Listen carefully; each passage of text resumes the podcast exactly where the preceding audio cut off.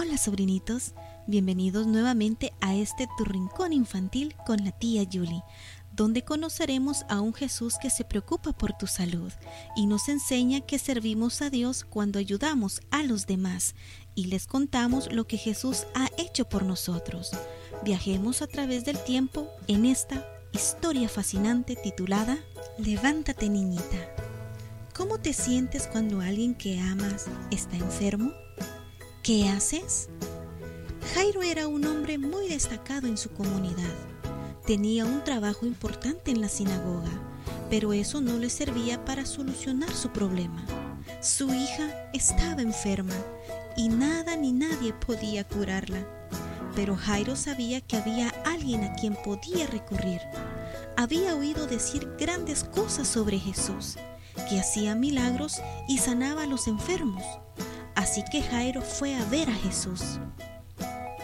Jairo encontró a Jesús junto a muchas personas en la casa de Levi Mateo. Se abrió paso hasta donde estaba Jesús y cayó de rodillas a sus pies. Mi hijita está muriendo, exclamó Jairo. Por favor, ven y pon tus manos sobre ella para que se ponga bien. La oración de ese padre tocó el corazón de Jesús.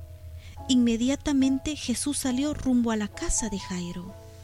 Sin embargo, antes de llegar, un hombre vino corriendo a ellos. Ya no molestes más a Jesús, le dijo el hombre a Jairo. Tu hija murió hace unos minutos. No tengas temor, le dijo Jesús a Jairo sin hacer caso de la noticia. Tan solo cree. Cuando llegaron a la casa, la gente estaba llorando y lamentándose en voz alta.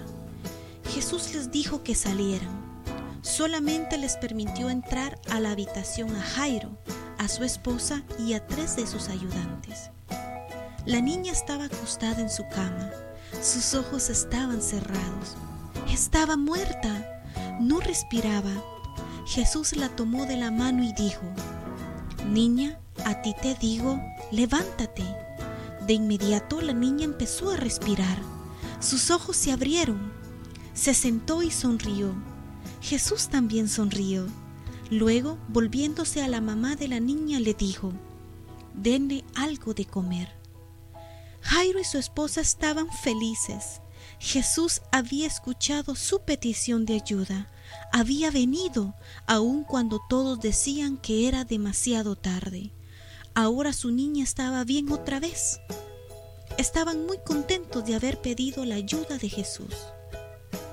Se sentían felices de haberlo escuchado. Estaban emocionados de tener a su niña viva y sana otra vez. Jesús amaba a aquella niñita, amaba a su mamá y a su papá. Estaba contento de escucharlos. Él te ama también a ti y siempre te escucha cuando le hablas en oración. Espero hayan disfrutado esta historia, sobrinitos, y no olvidemos que Jesús es nuestro médico incansable.